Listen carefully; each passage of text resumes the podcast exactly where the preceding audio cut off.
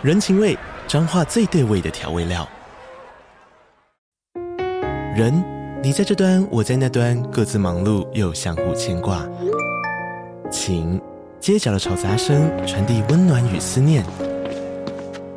味，是从每一个转角飘出的乡愁。这里是彰化县政府 Podcast 节目《彰化早咖》，我是主持人内克。从彰化大小事各具特色到旅游攻略，透过轻松有趣的访谈，带着大家走进最在地的早咖。准备好了吗？彰化的故事，我们说给你听。以上为彰化县政府广告。每个礼拜五的晚上九点，吃一点宵夜配个历史。大家好，欢迎收听吃屎。历史课本里面记载的绝大多数历史人物呢，都是男生，但我自己觉得呢，其实女生更是推进历史的一个重要关键。那如果要说到历史上最有名，但同时也是最充满神秘色彩的女人的话呢，大概就是埃及艳后了。埃及艳后的本名呢，叫做克利欧佩多拉，她是埃及托勒密王国最后一个实职的统治者。一般人对克利欧佩多拉的印象呢，大概就是她超正，而且她非常善用自己女性的魅力去迷惑男人。然后他最后呢，是选择用毒蛇自杀。那我们今天就来认识一下克利欧佩托拉到底是什么样厉害的人物，以及他传说中惊人的美貌到底是怎么维持的吧。我们刚刚讲到说，克利欧佩托拉呢是埃及托勒密王朝的统治者。这个托勒密王朝呢是亚历山大大帝底下的部将托勒密建立的。亚历山大大帝在征服领土的时候呢，也把埃及纳入了帝国的版图里面，并且在这边呢建立一个新的城市，叫做亚历山卓港。在亚历山大死掉之后呢，帝国就被他的部将给瓜分。那托勒密呢，就在埃及建立了托勒密王朝，并且把亚历山卓定为首都，然后在埃及展开了长达三百多年的统治。那不知道你有没有注意到，托勒密时期统治埃及的呢，其实不是埃及人，是马其顿人。而且托勒密王室呢，并没有跟埃及人结婚，他们比较喜欢近亲通婚，所以他们生下的小孩呢，要不是早早就死掉了，那不然就是基因上有问题。那在托勒密的王室当中呢，男生几乎都被叫做托勒密，女生呢则是被叫做克利欧佩托拉。所以我们的埃及艳后呢，其实全名叫做克利欧佩托拉七世。不过虽然托勒密王室都是马其顿人，但他们统治埃及的时候呢，也非常巧妙地融合希腊还有埃及的文化。托勒密宫廷呢，使用是希腊礼仪，那他们穿的也是希腊的服饰，可是对外呢，他们则是使用古埃及的传统。例如说，埃及人会称呼他们为法老。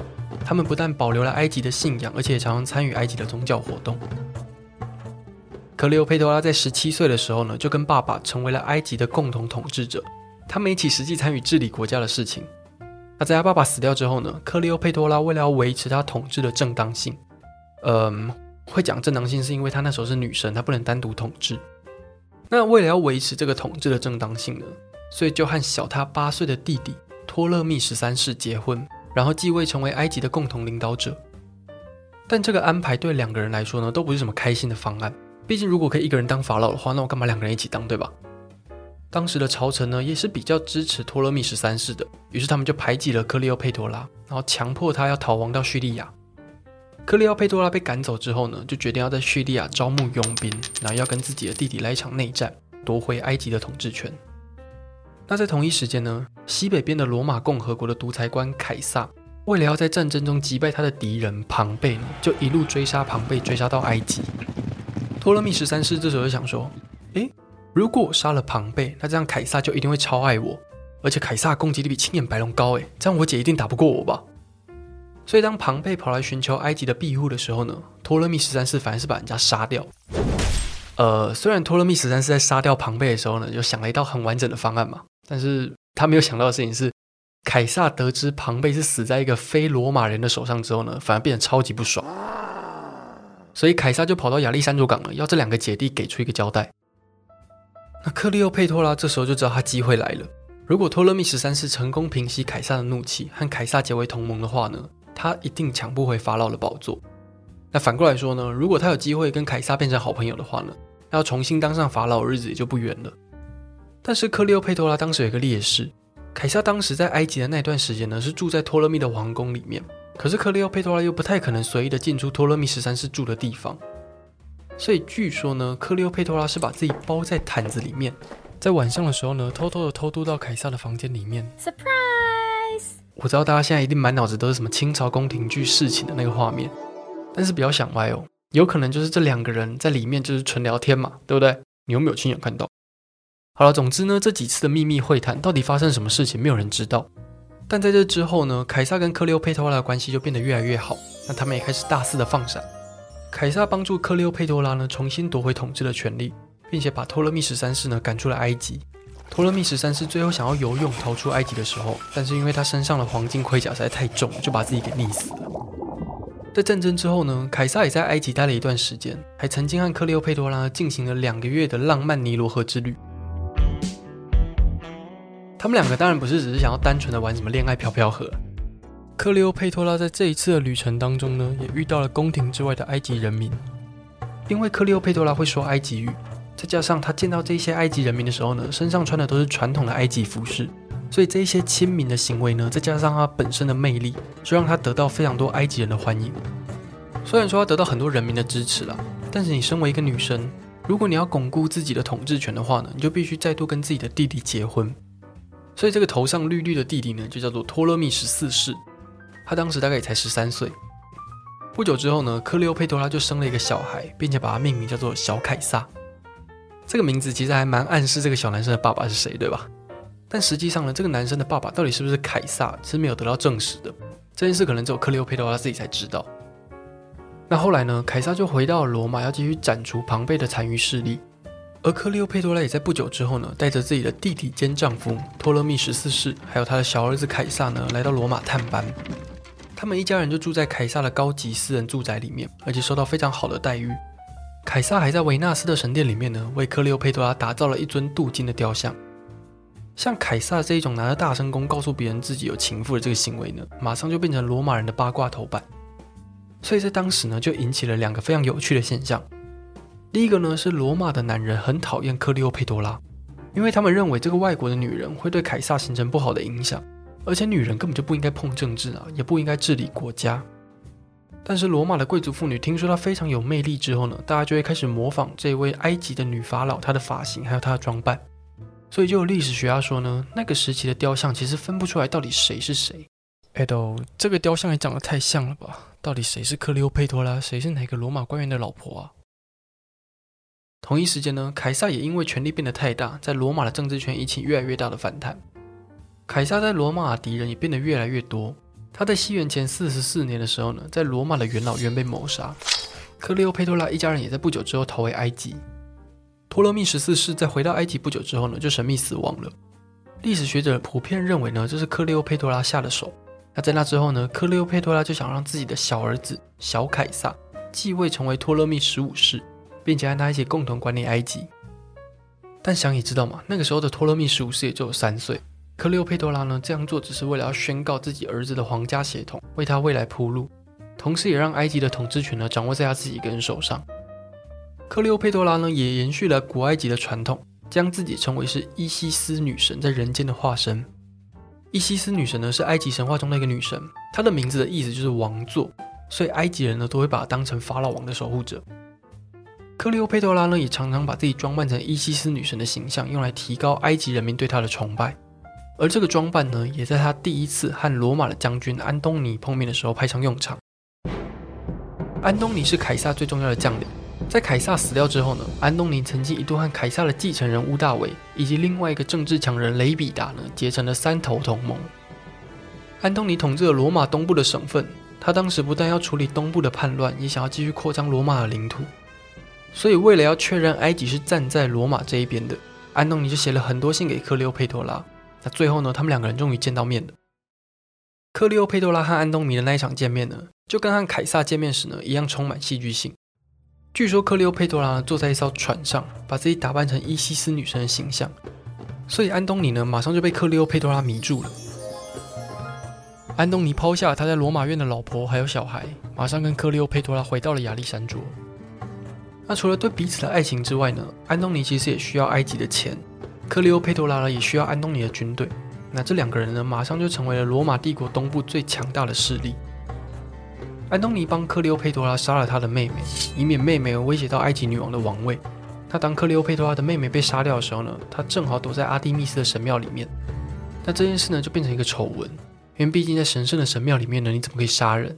就想想看，如果你知道有一个人在教堂或者是佛寺被杀的时候呢，你就可以理解当事人有多生气了。克利欧佩托拉呢，也和安东尼生了三个小孩，所以当他们再度联手攻打亚美尼亚的时候呢，就宣告天下说呢，以后这片罗马帝国的新土地将会由他的小孩统治。这件事情呢，彻底激怒了罗马人，因为他们认为罗马帝国的土地怎么可以交给非罗马人统治呢？安东尼的对手乌大维呢，也抓到了把柄。他指责安东尼叛国，忘记自己是罗马人，反而把心力花在一个埃及的女人身上。屋大维同时也在意大利半岛集结势力，并且争取元老院还有罗马人的支持。安东尼这时候也反过来指责屋大维说：“你是伪造凯撒的遗嘱，不然屋大维怎么可能会成为凯撒继承人呢？凯撒继承人应该是埃及的法老小凯撒。”所以他们两个人闹到最后终于闹翻了，然后最后在西元前三十一年的时候展开了战争。屋大维率领的强大的海军在阿克提恩海战中呢，击败了安东尼还有克利欧佩托拉的联军。在战争快要结束的时候呢，克利欧佩托拉可能觉得大势已去，所以他就带着他自己的军队先撤回埃及。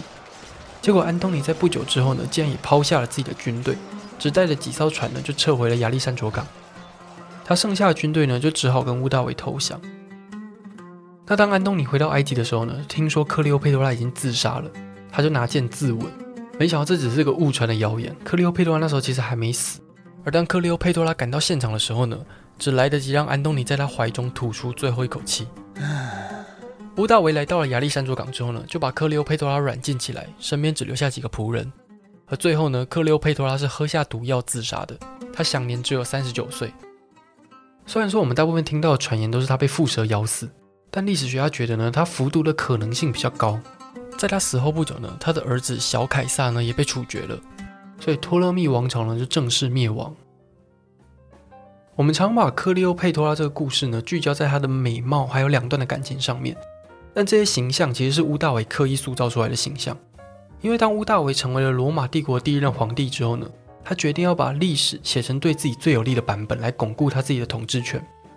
所以克利欧佩托拉的一生呢就被浓缩成两段感情。完全没有提到她拥有优秀的管理能力，还有统治的能力。她被形容成是一个色诱罗马男人，并且煽动叛乱的异国女子。而屋大维呢，也可以借此跟罗马人说：“你看我后来会发动战争呢，其实都是因为克利欧佩托拉的关系，绝对不是因为我讨厌安东尼哦。我告诉你哦，罗马人是不打罗马人的哦，罗马人只打外国人，好不好？”但我们从有限的历史资料来看呢，克利欧佩托拉除了受过良好的教育以外，他从小就学习了数学、哲学、演讲，还有天文学等等知识，而且除了希腊语跟埃及语之外呢，他也能够说好几种的语言，所以他想必也是一个外交手腕非常厉害的人。在他统治期间呢，埃及的学者也受到很大的尊重，克利欧佩托拉也常常跟他们讨论事情，寻求治国的建议。而且他的脸蛋呢，可能不是最好用的政治武器。从那个时候留下来的硬币来看，克利欧佩托拉呢有大大的鹰钩鼻。距离所谓的漂亮可能还差蛮远的，反而是她的声音，还有她整个人散发出来的魅力呢，才是让这些罗马男人神魂颠倒的原因。但我知道大家还是比较喜欢听美女的故事啦。虽然有历史学家出来指证这个说法，但关于克利欧佩托拉有多美这件事情呢，就变成一个都市传说。据说克利欧佩托拉能够保持她青春美丽的其中一个原因呢，就是因为她很爱吃葡萄。西元前六千年。人们首先在土耳其北部开始种葡萄，埃及在西元前三千年呢也有种植葡萄的记录，而随着罗马帝国到处征战，葡萄也快速流动到欧洲各地。葡萄不但好吃，而且还非常有营养。葡萄富含苹果酸、柠檬酸等等有机酸，还有硫、钙、铁、镁等等矿物质。然后像是人体所需的维生素 A、维生素 B、维生素 C 或维生素 E，还有抗氧化的单宁呢，这些东西葡萄都有。感觉就是营养到可能吃一颗就可以延年益寿，有没有？好了，不要乱讲话。但根据《神农本草经》的记载呢，葡萄这种食物主筋骨湿痹、益气备力、强志，令人肥健，耐饥忍风寒，久食轻身不老延年，可做酒。这一段话如果翻译成白话文的话呢，就是葡萄可以养气，令人身体健壮、延年益寿。而在中医的观点里面呢，葡萄可以养气、养血，帮助排尿。关节常常疼痛的人呢，如果你吃葡萄也会有一点帮助。我们的女性听众应该也常常听妈妈说过说，说诶，吃葡萄对女生很好。而多项考古显示呢，埃及艳后非常爱吃葡萄。当然了，她一定不只是靠吃葡萄养生了。埃及在很古早的时候呢，就知道怎么制造保养品跟化妆品。克利欧佩多拉呢，会用死海里面的泥还有矿物盐呢，作为天然的保养物质。它也会泡牛奶浴，在里面加鸡蛋、橄榄油、芦荟、艾草还有藏红花来维持皮肤的光滑跟弹性。据说克利欧佩多拉呢，也会混合葡萄跟优格做成面膜敷在脸上。那其他面膜包含蛋清、蜂蜜等等的，而用玫瑰精油按摩呢，这当然是必须的啊。所以大家也不要听到哦，好像吃葡萄很有营养呢，就天天去吃葡萄，一直吃葡萄，每天吃葡萄，三餐吃葡萄。吃东西还是要营养均衡了，不要挑食，而且要多吃圆形的食物，对身体才比较好。呃，圆形不是不是圆形，不是苹果圆形、三角形，是不是是没有经过加工的食物？多吃原本的形态的食物，这样比较好。好，了以上呢就是埃及艳后克利欧佩多拉还有葡萄的故事。如果你喜欢吃屎的话呢，就欢迎追踪吃屎的 IG。那我们这一集的逐字稿呢，也会放在 KKBOX 的 App。如果你有兴趣的话呢，也可以去看哦。那我们就下回见喽，拜了。